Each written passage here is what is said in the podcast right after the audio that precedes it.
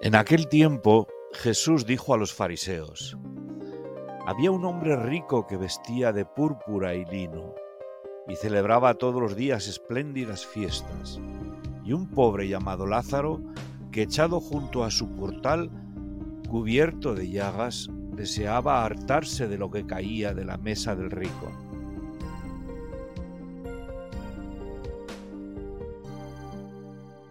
Sucedió que murió el pobre y fue llevado por los ángeles al seno de Abraham.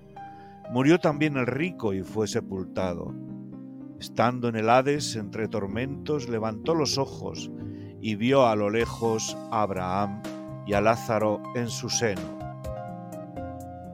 Meditación. El Evangelio no entra a juzgar la licitud de la riqueza del rico pero sí condena su indiferencia ante el pobre.